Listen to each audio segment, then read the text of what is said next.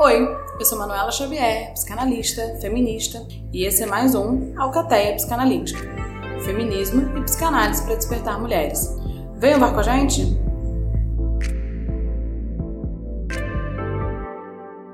E se você gosta do que a gente produz aqui, se você quer continuar ouvindo esse podcast, a gente precisa da sua contribuição. Então bora fazer essa catarse coletiva lá no link da bio. Tem um link para o site do Catarse, em que a gente faz uma espécie de financiamento coletivo para a gente continuar uivando por aqui. Então clica lá e contribui.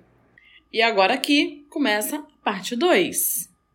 Então, quando eu queria que, que a gente fosse para campo, passar um final de semana todos juntos, era um trabalhão. Era um trabalhão que eu tinha que ter de convencer ele e de fazer negociações. De fazer negociações. Tipo assim, não, se você for para campus, então no próximo final de semana. É, é, não, ele falava assim: se eu for para campus, então você vai ter que ir comigo não sei aonde, não sei aonde. Se eu for para campus não sei o que, então você vai ter que não sei o que, não sei o que, não sei o que. Tinham que ter negociações, acordos, para que ele fizesse o simples ato. Simples. E por que que eu casei? Se tava ruim, por que que casou? Primeiro, quando a gente tá numa relação assim, a gente não consegue ter a dimensão de que é ruim. Ou a gente não consegue ter a dimensão de que é abuso. Inclusive, eu só fui entender que era abusivo, que era mais do que ruim, depois de alguns meses que tinha acabado. E a lógica toda da relação, como eu falei, eu que estava toda até os dentes, vestida de culpa, eu achava que tudo era culpa minha. Que realmente eu é que não sabia, eu é que era chata. Chata era um outro nome que ele dizia muito, que eu era chata, que eu era chata. E aí depois isso foi se estendendo, que eu era desinteressante. Tudo uma grande desvalorização. E aí ele naquele momento, quando ele me pede em casamento, e que se dá de uma forma muito muito interessante esse pedido de casamento, que ele acontece e hoje eu vejo como é muito clássico da lógica abusiva, essa coisa do, do pedido de casamento ser sempre uma coisa meio astronômica, né? Eu não tava esperando ali, eu tava numa fase que eu tava muito, tipo, vivendo a minha vida, porque apesar de todas as tentativas de boicote dele em relação ao meu trabalho, em relação aos meus amigos, em relação às minhas coisas, eu tava muito, muito vivendo a minha vida de trabalho. As coisas foram acontecendo para mim e eu não ia abrir mão daquilo. Mas houve um afastamento, sim, dos meus amigos, houve um afastamento da minha família, por conta de todas essas dificuldades que ele impunha no contato com as pessoas. E aí, como que vem o pedido de casamento? Era meu aniversário e ia ter show do Chico Buarque no dia do meu aniversário. E aí eu super quis ir, era meu aniversário, show do Chico Buarque, eu amo Chico Buarque. E aí eu dizia que o Chico tinha uma música que era a nossa música, que era essa aqui, ó. Agora, na segunda parte, como vocês estão bem sabendo, no lugar da música, vocês vão ouvir eu declamando a música, porque senão o Spotify derruba esta merda. E a segunda música é Dueto, Chico Buarque. Consta nos astros, nos signos, nos búzios. Eu li no anúncio, eu vi no espelho. Tá lá no Evangelho, garantem os orixás. Serás o meu amor, serás a minha paz. Consta nos autos, nas bulas, nos dogmas. Eu fiz uma tese, eu li num tratado, está computado nos dados oficiais. Serás o meu amor, serás a minha paz. Mas se a ciência provar o contrário, e se o calendário nos contrariar? Mas se o destino insistir em nos separar? Danem-se os astros, os autos, os signos, os dogmas, os búzios, as bulas, anúncios, tratados, ciganas, projetos, profetas, sinopses, espelhos, conselhos, se dane o evangelho e todos os orixás. Serás o meu amor, serás a minha paz. Consta na pauta, no karma, na carne, passou na novela, está no seguro. Picharam no muro, mandei fazer um cartaz. Serás o meu amor, serás a minha paz. Mas e se a ciência provar o contrário? E se o calendário nos contrariar? E se o destino insistir em nos separar? Danem-se os astros, os altos, os signos, os dogmas, os búzios, as bulas, anúncios, tratados, ciganas, projetos, profetas, sinopses, espelhos, conselhos, que se dane o evangelho e todos os orixás. Serás o meu amor, serás a minha paz. Consta nos mapas, nos lábios, nos lápis. E eu dizia que essa era a nossa música porque é uma música, como vocês podem ver, sobre teimosia, né, assim, que diz que se dizem os astros, os búzios, os signos, se tá no evangelho, se tá nos orixás, que o cara é meu amor, que o cara é minha paz, tá tudo certo. Mas e se o destino? E se o destino insistir no separar? E se a ciência provar o contrário? Danem-se os astros. Como que danem-se os astros, gente? Se a ciência provar o contrário, está provado o contrário. Amor não é sobre insistência. Amor não é sobre ir contra aquilo que está provado, aquilo que está óbvio. A gente precisa saber ler os sinais. Então, como que essa música, eu achava que era a nossa música porque versava com essa ideia. Com essa ideia de que tinha, a gente tinha tudo para dar errado e estávamos dando certo. Mas depois, depois, ali no casamento, depois do casamento, eu entendi que aquela música era um sinal. Que aquela música estava dizendo: chega, a ciência já provou o contrário. Não dá para se danar os astros, para se danar os búzios, para se danar. Não dá. A gente precisa aprender a ver os sinais. A gente não pode insistir onde está ruim, na expectativa de que um dia fique bom, porque não fica. A gente não pode insistir onde está ruim, achando que a gente vai se punir por uma coisa que a gente não sabe muito bem o que, que é. E é por isso que eu digo que o casamento teve uma função importante para mim. Voltemos lá. Então, nesse cenário, nesse contexto aí, de era meu aniversário, era um show do Chico Buarque. Eu amava o Chico, ele achava o Chico Buarque uma coisa meio X, que ele gostava mesmo das pessoas gringas que cantavam bezerros sacrificados, coisas terríveis. E aí eu falei, vamos, cara, Chico Buarque, meu aniversário, vamos. E ele ficou meio tipo assim, ah, não, não, não queria isso. Como era meu aniversário, ele não tinha muito como criar resistências. E aí meus pais vinham, meus pais estavam vindo pra gente ir ao show também, e assim, foi incrível, maravilhoso. E aí, no meio do show, na hora dessa música, que eu ainda falei isso para convencer ele, foi isso, para convencer ele, eu falei assim: "Ai, você não sabe qual a música que tá na no set list do show, a nossa música, acho que você devia ir". Porque até então ele tava meio tipo não querendo ir, para mim foda-se, era Chico Buarque, era meu aniversário, foda-se se ele fosse ou não. Apesar de ser uma coisa super escrota ele não ir no meu aniversário. E aí eu falei que ia tocar essa música. Eu falei: "Ah, vai tocar nossa música, não sei o quê". Enfim, no dia do show, Chico Buarque, no meio da minha família, no meio de todos, ele faz o pedido de casamento. Que é outra coisa também que eu acho ridículo hoje, pedido de casamento. Que só reforça toda a lógica de violências. Enfim, isso é uma outra pauta. E aí ele me pediu em casamento no, na música do Chico Buarque, enfim, com direito a tudo. Ajoelhar, anel na mão, não sei o quê. E ali eu fiquei muito feliz, porque ali, como eu estava há, sei lá, três anos com esse cara, dois anos, três anos, não lembro. Como eu já estava há um tempo com esse cara, em que todo o sistema dele era por pontos, porra, eu devia realmente valer muito ali mesmo. para ele fazer esse movimento de ir ao show, comprar o anel, fazer o pedido, diante de todos, ali eu achei que eu tava valendo muito. Porque assim, gente, o que, que eu fiz para merecer tanto? Porque essa é a função. O cara vai, ele vai desfazendo a sua autoestima, fazendo você entender que você é chata, é que as suas coisas não interessam, que qualquer mínima coisa que ele faz, principalmente quando é alguma coisa muito cinematográfica, ele acha que ele tá fazendo a melhor coisa do mundo. E você acha também que ele tá fazendo a melhor coisa do mundo. Como eu achei. E aí ele pediu um casamento e a reação da minha família não foi muito de assim. Hum, eles ficaram meio assim. Hum, porque era óbvio, né, que a essa altura do campeonato todo mundo percebia a dinâmica onde eu estava inserida, né? Que eu vivia mais tempo na casa dele do que na minha, que eu estava cada vez mais distante de campus porque ele nunca queria ir, e que aí se eu fosse para campus ou se eu ficasse em campus, como eu dava aula durante a semana em campus, às vezes eu ficava em campus no final de semana, eu ficava durante a semana dava aula e, e emendava de final de semana também. E ele ficava puto, porque ele não queria ir, porque ele estava cansado, ele não queria pegar a estrada. E aí eu estava mais uma vez tomando a decisão de ficar longe dele. Só que assim, era minha família. Enfim, então é claro que a minha família não era muito fã dele. E aí ali ele faz aquele pedido que é uma forma de ele também tentar fazer uma tentativa de se aliançar ali com a minha família. De olha como eu sou o genro querido que faça um pedido cinematográfico aqui no show do Chico Buarque. Só que não colou porque as pessoas continuaram achando aquilo ridículo. Ele faz esse pedido em janeiro e a gente casa em novembro.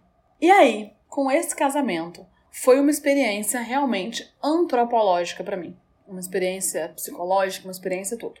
A gente vai morar junto em junho e a gente casa a festa em novembro. Aí, na, na, na, preparação do casamento, entendemos que o casamento seria em Campos, porque foi na minha casa de praia, e assim, não teria que pagar aluguel de salão, e a minha casa é incrível, e eu queria muito que fosse na minha casa, que pra mim era importante.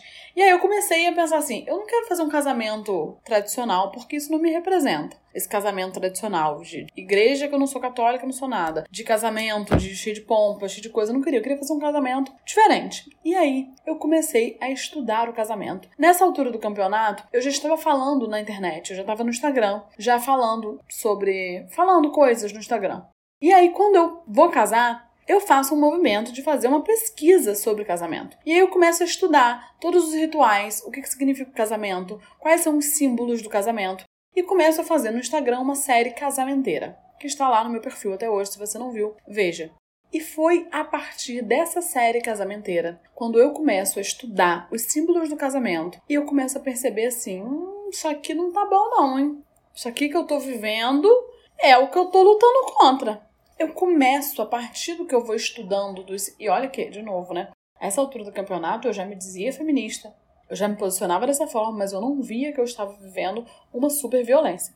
E aí, quando eu começo a estudar os símbolos do casamento, eu começo a perceber que tem alguma coisa ali que não bate e eu falo, agora mais do que nunca, eu vou fazer um casamento totalmente diferente. Só que ele não embarcou nisso. E ele pediu um casamento, mas não teve nenhum tipo de participação depois daquilo. Enquanto eu estava completamente mergulhada em estudar a história do casamento, o que, que representava cada símbolo, cada coisa, cada detalhe do casamento, Nesse momento que eu começo a produzir esse conteúdo para internet com a série casamenteira, eu começo a publicar esse conteúdo dizendo assim, desconstrução do casamento. Para que serve o casamento? Como que o casamento serve ao patriarcado e todos os símbolos como que coloca a objetificação da mulher e a desumanização da mulher, a subserviência feminina. E à medida que eu fui estudando aquilo, aquilo foi me dando um mind blowing assim de, eita, isso aqui tá difícil aqui, hein? Eu acho que eu tô vivendo isso aqui, hein? Começou a me dar uma sensação de que aquilo ali estava muito errado, porque eu estava lutando, querendo um casamento que operasse na desconstrução desses símbolos, mas no meu casamento eu vivia aqueles símbolos de subserviência, de obediência, de diminuição, de desvalorização, de tudo aquilo. E aí, por várias vezes, eu ia compartilhar com ele, assim, do cara, você não sabe, acabei de ver aqui, que sabe pra que serve o bem casado? Surreal. Aí ele dizia assim: não tô interessado, não. Não, não me interessa saber, não. Ai, é muito chato. Ai, você só fala dessa pauta. Muito chato as suas pautas. E com uma tudo isso, gente, com uma cara, com a cara do puro desinteresse. Sabe quando alguém olha para você e te olha com aquele olhar assim de que você é uma merda de pessoa? Era esse o olhar dele o tempo inteiro, o tempo inteiro. E qual que foi a importância do casamento, como eu tô dizendo para vocês, né? Que o casamento é, é, isso que me tira da dinâmica do casamento. Porque ali, naquele casamento, eu começo a me encontrar com, um, uma dinâmica do tempo, uma certa lógica do tempo, da administração do tempo, que antes eu entendia lá na minha relação anterior com aquele João, que ela fala dele, do você não seja tão afobada, né? Enfim, é precipitada, sei lá, uma coisa assim. Eu tinha entendido ali que o meu tempo atropelava o tempo do outro, porque eu era do tempo do vambora, vambora, não há tempo a perder, vamos fazer acontecer, vambora. E com essa relação com o José, eu entendia que eu tinha que silenciar o meu tempo para prevalecer o dele. E que tudo, tudo na relação, como eu narrei aqui alguns episódios, tudo se tratava sobre o tempo dele. Era o tempo dele, era o tempo dele ouvir a música dele, era o tempo dele fumar o cigarro dele, era o tempo dele tomar mais uma cerveja. Tudo era o tempo dele. Tudo girava em torno do tempo dele. E com o casamento, eu pude entender uma outra lógica do tempo, porque num casamento, num preparativo de casamento, não tem a ver o meu tempo ou o tempo do outro. É o tempo do fornecedor, é o tempo do cerimonialista, é o tempo do. É outro tempo. É o tempo das instituições e dos serviços. E aí, ali, quando a gente tinha que decidir coisas, tipo assim, ou oh, vamos decidir o quê? Vamos decidir, vai ser, sei lá, vai ser verde ou branco? Vai ser de dia ou de noite? Vai ser ele não queria. Ele não queria se dar o trabalho. Então não foi um casamento que foi pensado juntos, em que ele estava ali, em que pensamos juntos, de desejamos juntos. Nem o casamento, nem a montagem da casa. Que é isso, a gente foi morar junto. E aí onde que a gente foi morar junto? Eu morava no Jardim Botânico, ele morava em Niterói. E eu trabalhava em Copacabana. Ele dizia: Olha, é o seguinte, eu não vou morar no Rio, porque eu não gosto do Rio. E aí eu falei: É, Tá, é, ele sempre falou, né? Naquela lógica, totalmente tomada pela culpa. É, não, ele sempre falou que ia, morar em Niterói, que ele não queria morar no Rio. E realmente, apartamentos no Rio custam muito caro. para morar num apartamento legal, a gente não vai ter condições e tal. Então, realmente, eu vou morar em Niterói. Fui morar em Niterói. Aquilo ali era mais uma estratégia, né? Assim, era mais uma estratégia de me afastar da dinâmica. Porque em Niterói eu tava longe dos meus amigos, eu tava longe da minha família, eu tava longe de todos. A gente foi morar num lugar que era cinco minutos de carro. Cinco minutos de carro do trabalho dele. E que seria, sei lá, dez minutos a pé. E ele fez a escolha de ir de carro. Cinco minutos. E eu que morava em Niterói e trabalhava em Copacabana, pegava horas e horas de trânsito no engarrafamento, de ônibus, de Uber, de barca, de qualquer coisa, porque eu não podia ficar com carro, porque segundo ele, eu dirigia muito mal e ele não confiava em mim de carro. E aí, mais uma vez, tudo girou em torno dele. E aí, ali, enquanto eu vivia aquela relação, o preparativo da casa, o preparativo do casamento, aquilo foi me batendo uma bad em relação ao outro, ao João. Foi me batendo assim: Cara, com o João nunca seria assim. Com o João não foi assim. A gente montou a coisa juntos. A gente. Aí começou a me bater. Sabe aquela coisa assim do, do daquele dinossauro baby? Que é assim, não é mamãe, não é mamãe? Pera aí, não é. Não é, não é esse. Não é com esse que eu quero estar, não. E aí volta a música da Adriana Calcanhoto. Mentiras. Que é pra ver se você volta, que é pra ver se você vem. Eu precisei encenar toda uma relação, toda uma história, toda uma dinâmica, que era para ver se alguém voltava. Mas ele não voltava. E como que ali eu tive que me encontrar com quem eu estava casando. E aí, quando a gente vai morar junto, todas essas diferenças são exponenciadas. Todas essas violências, elas são é, elevadas a um nível muito alto, né? Porque quando você vai morar junto, você começa a ver de fato qual é a cara do outro. E aí, quando a gente vai morar junto, tendo que decidir esse casamento e todas as burocracias que envolvem você ter uma casa, é óbvio que começou a desencapar o fio, né? A bater o pino. Eu já morava sozinha desde os meus 18 anos, então para mim administrar uma casa e viver uma casa, eu fazia aquilo ali com o pé nas costas. Já tinha feito tantas mudanças, já tinha morado em tantas casas. E ele, aos plenos 28, 30 anos, sei lá, dele, ele nunca tinha morado sozinho, ele sempre morou com a mãe. E aí, ele não deu conta. Ele não deu conta de administrar uma casa, ele não deu conta de chegar ali e saber que ele teria que lavar uma louça, que botar uma roupa para lavar. Ele simplesmente não deu conta daquilo. E para cima de quem recaiu a culpa? De mim, é claro.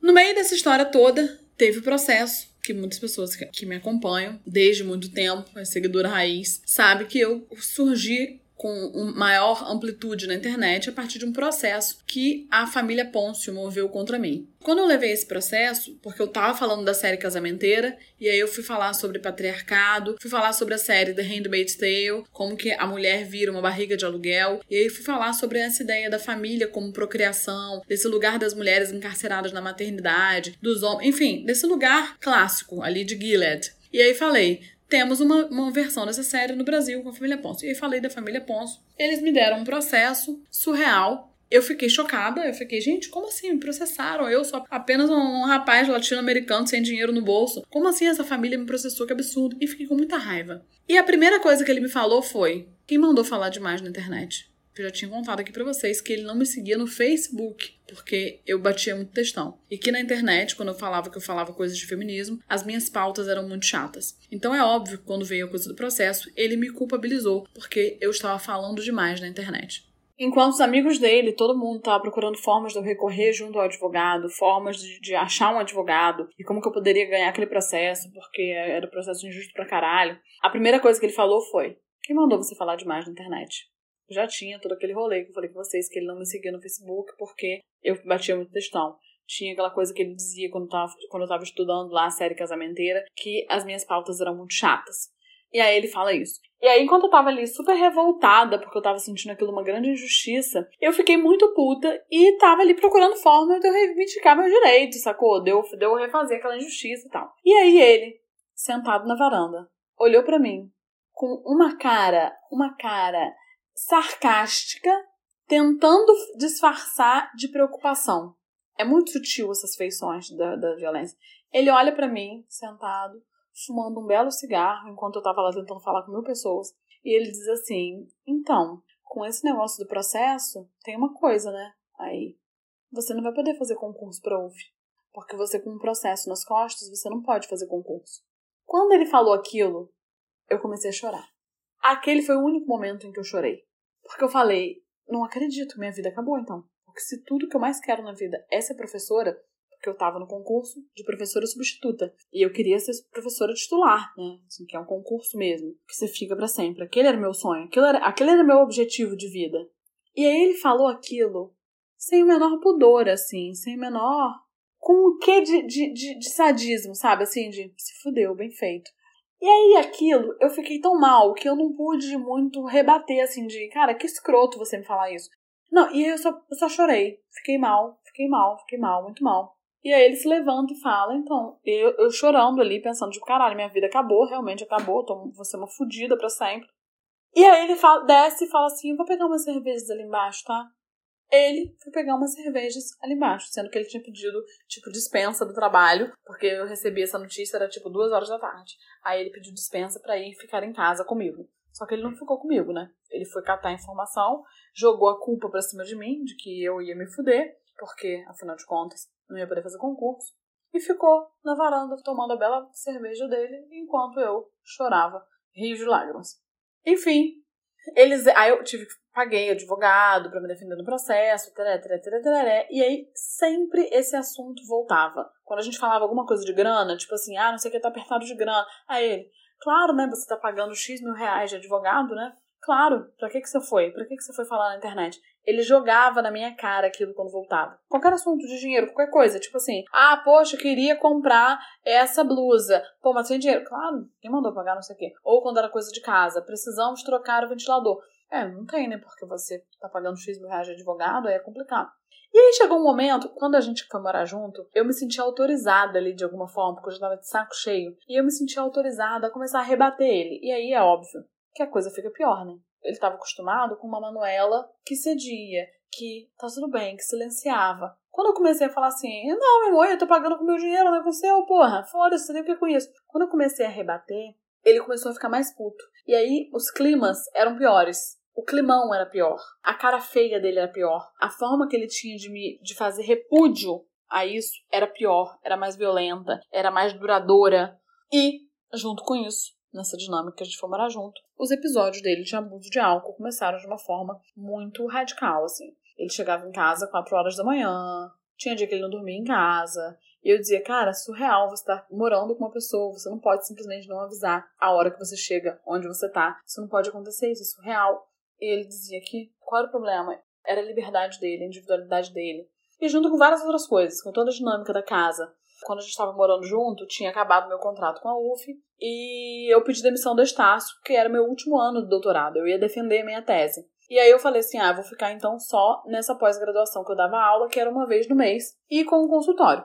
E é assim continuei. Então, assim, eu trabalhava pra caramba, eu tinha mais tempo livre, eu trabalhava menos do que eu trabalho hoje, mas eu já trabalhava pra caramba e eu ainda ia pra campus uma vez no mês. E aí a gente fazia um sistema de tentar dividir as tarefas em casa, só que isso nunca aconteceu, porque ele sempre dava uma justificativa. E aí, morando junto, é óbvio que tudo isso foi se dando de uma forma muito pior, né? Porque ele, ele usava justificativas assim. Não, então tá, vamos dividir para dividir igualmente? Então vamos dividir, dividir igualmente. Vamos contabilizar aqui quantas horas você trabalha, quantas horas eu trabalho. Temos que botar numa planilha quantas horas de lazer queremos ter e temos que colocar quantas horas leva cada atividade para ser feita. Eu falava assim, cara, pelo amor de Deus, é só você lava a louça um dia, eu lavo outro dia. Você varre o chão um dia, eu varro outro. Ele dizia, não, não é assim. Tudo tem que ser matemático. E ele queria contabilizar, tipo assim, se ele tinha X horas livres no mês e eu X horas livres no mês, ele queria contabilizar quantas horas que se gastava fazendo as tarefas domésticas para que dividisse igualmente por horas. Por horas. Vocês estão entendendo o mecanismo dele de se isentar de coisas? Porque ele não tinha o peito de dizer assim: eu não vou fazer. Eu não vou fazer tarefa doméstica porque eu não quero, porque eu sou um mimado do caralho. Ele não dizia isso. Ele dizia assim: eu faço, mas tem que ser justo. E o que, que é ser justo? Ser justo é a gente fazer o cálculo. E aí era um cálculo que não fazia sentido. E aí eu topava aquilo porque assim, então tá, topa, desde que você faça, foda-se qual vai ser o sistema. Topamos, tá, vai lá, faz. E aí fazia conta, e aí daria que ele, sei lá, às terças e quintas ele lavaria a louça, exemplo. Terças e quintas ele não lavava a louça. Aí eu falava com a Arta, e aí, você é, não lavou a louça, hein? A louça tá lá, hein? Ele dizia, ah lá, eu ia lavar. Mas como você veio cobrar, também não vou lavar. Porque eu não quero me sentir obrigado a fazer uma coisa. E aí era um jogo em que eu não podia falar nada. Em que, assim, em que tudo era um grande favor que ele fazia.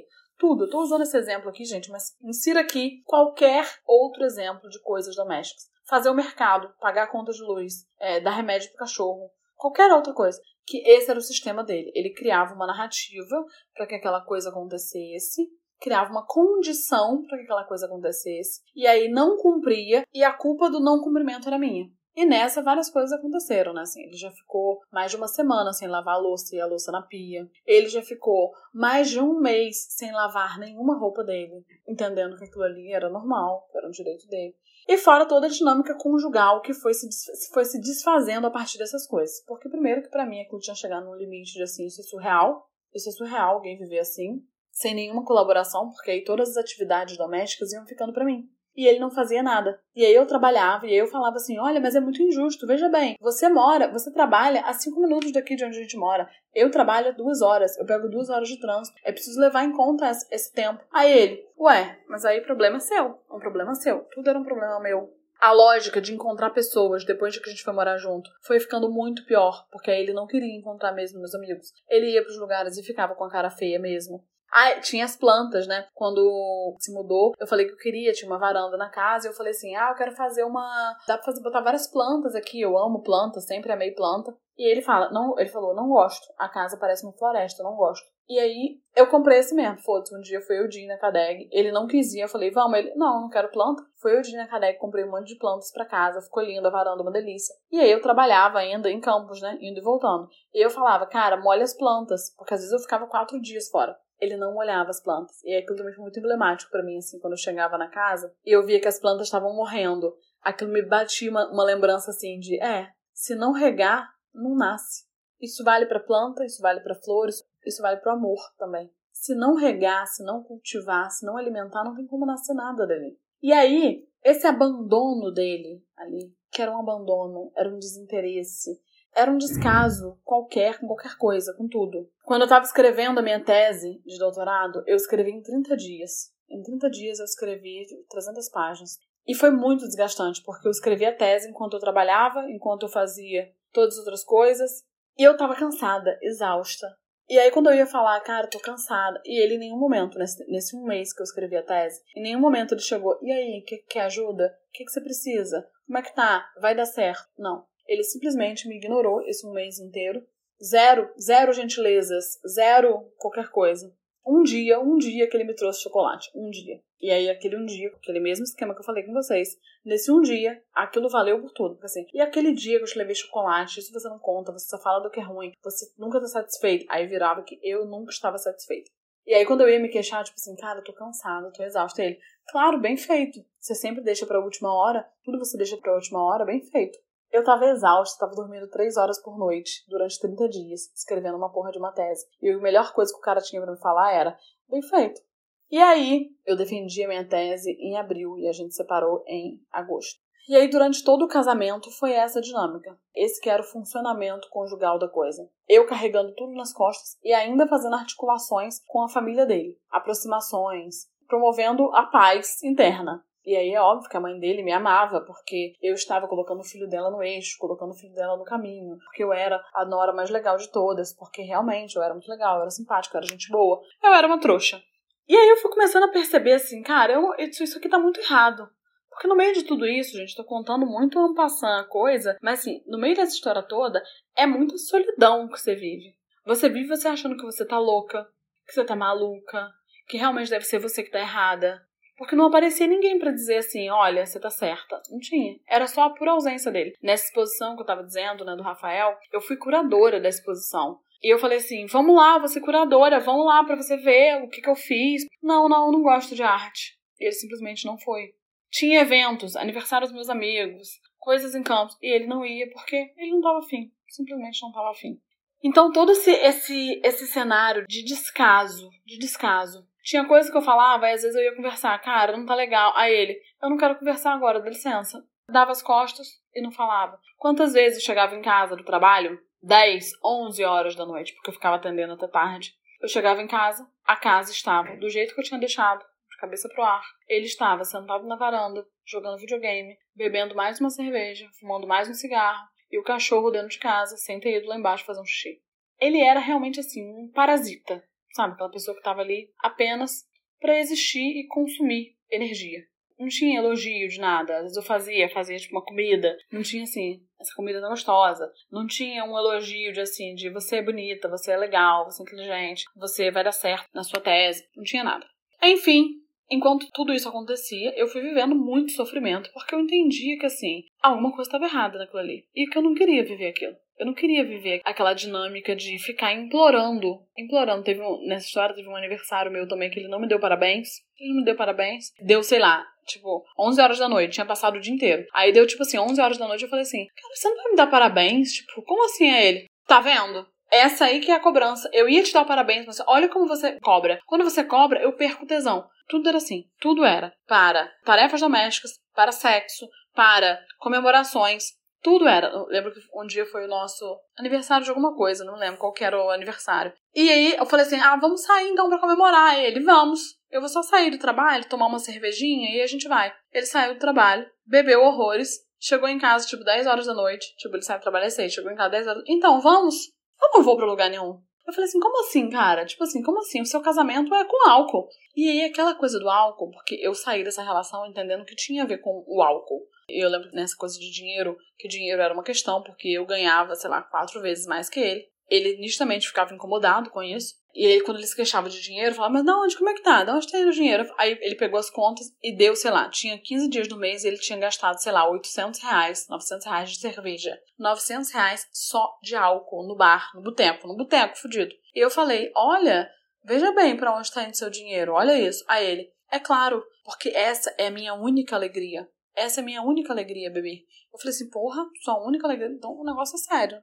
E tudo era culpa minha. Você não me faz feliz, porque é por causa sua que eu bebo, é porque você é chata, é porque você cobra demais. E eu falava, gente, será que eu cobro demais? Será que eu cobro demais ou será que é ele que não faz? Até eu conseguir sair dessa lógica de que não era eu que cobrava demais, era o mínimo das coisas que precisavam ser feitas, era o mínimo de uma relação que precisava existir. Até eu entender isso demorou muito. E aí, quando eu entendi isso, eu estava lendo Mulheres Correm com os Lobos. E aí eu li O Barba Azul, que é o segundo capítulo. E eu fiquei paralisada naquele capítulo que eu falei assim, cara, eu estou vivendo essa relação com o Barba Azul. Eu entrei aqui nesse castelo do Barba Azul, eu enfeitei os cavalos. Eu achei que era outra coisa e eu tô realmente no castelo do Barba Azul. Eu tô encastelada, eu tô isolada, eu tô distante dos meus amigos, eu tô distante da minha família, eu tô aqui. Alguma coisa dentro de mim tá me dando esses sinais porque eu falo de feminismo, por que, que eu falo tanto de relação abusiva na internet? Será que eu não tô percebendo que eu tô vivendo uma relação que tá muito ruim? E quando eu comecei a perceber aquilo, em agosto, e nisso a gente tinha várias brigas, assim, e aí começaram brigas homéricas, brigas de bateção de portas, brigas de xingamentos, brigas de várias coisas. Eram várias violências, né?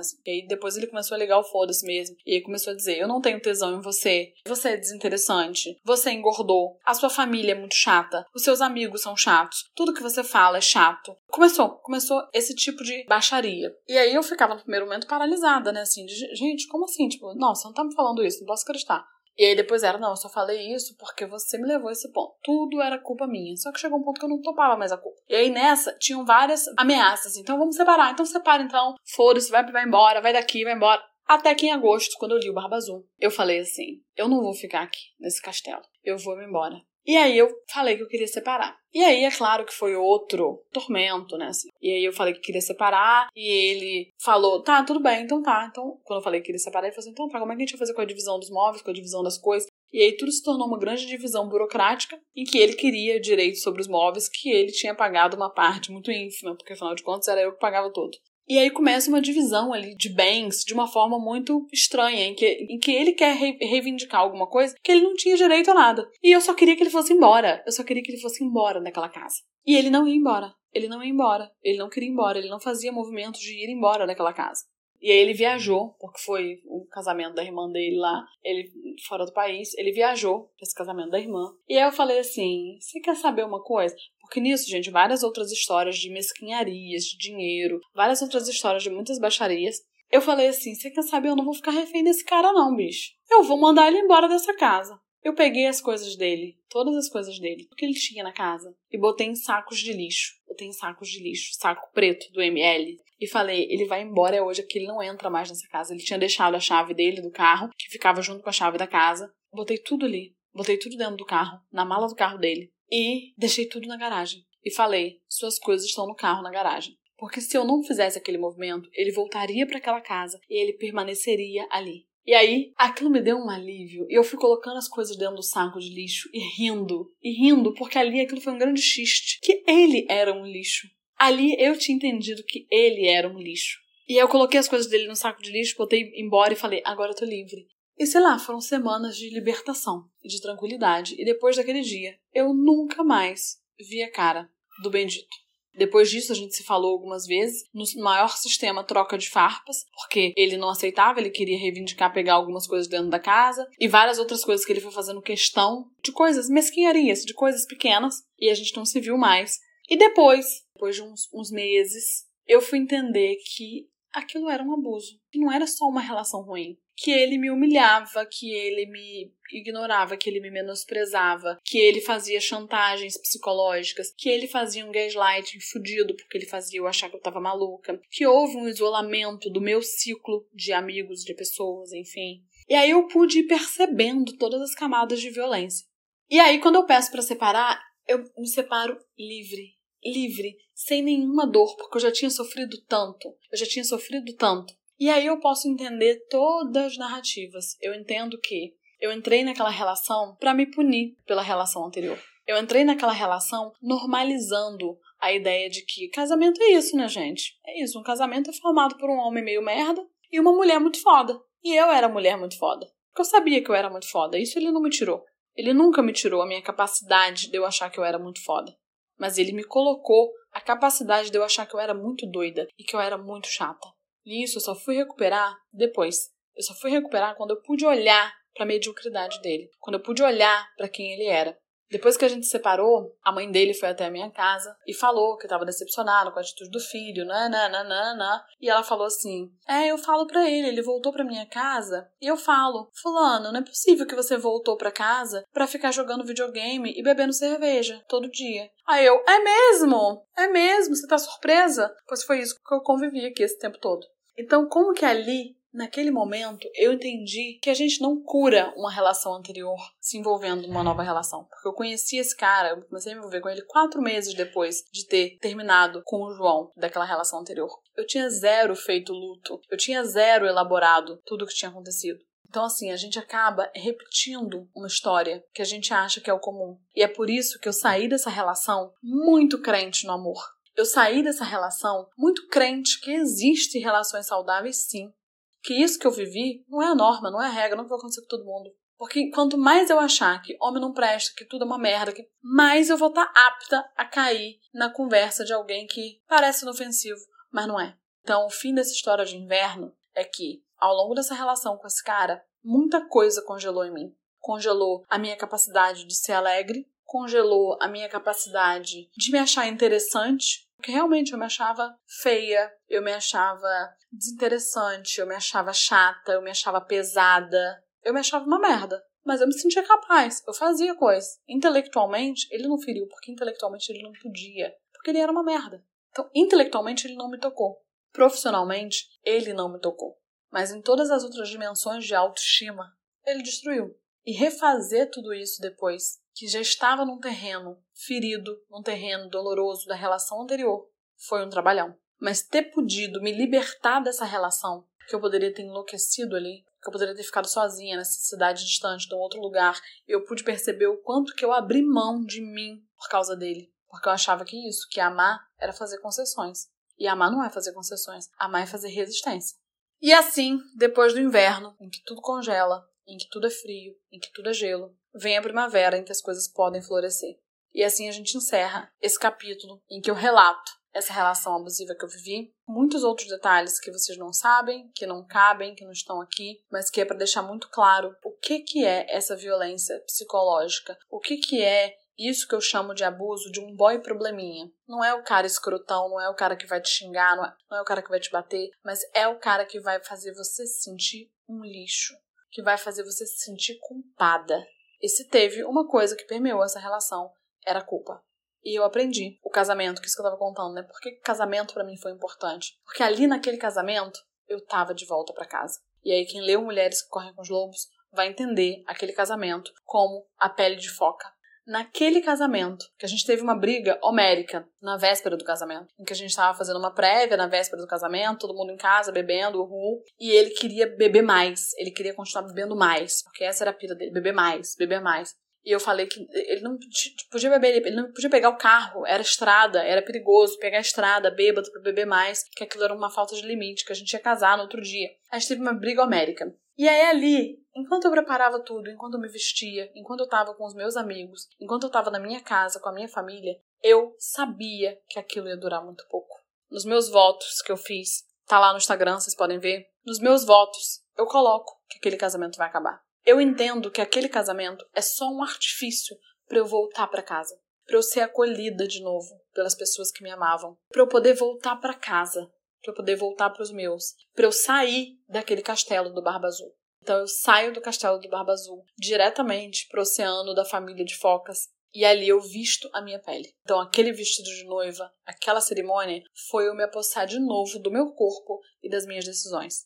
Porque é em novembro que eu subo naquele altar e é em agosto que eu digo chega, acabou. Então o casamento teve uma função importantíssima de fazer aliança comigo e com os meus. Ele era só um coadjuvante naquela festa. Tudo aquilo foi um retorno para casa. A mensagem que eu deixo para você é: você não precisa pagar tão caro para voltar para casa. Vai ler Mulheres Correm com os Lobos, que você ganha mais. É isso. Semana que vem a gente volta com a primavera e as flores que vêm. E esse foi mais um episódio das Lobas Uivantes da Alcateia Psicanalítica. Daqui, seguimos ecoando nas redes. Segue lá. Se quiser apoiar a gente, o link está na descrição.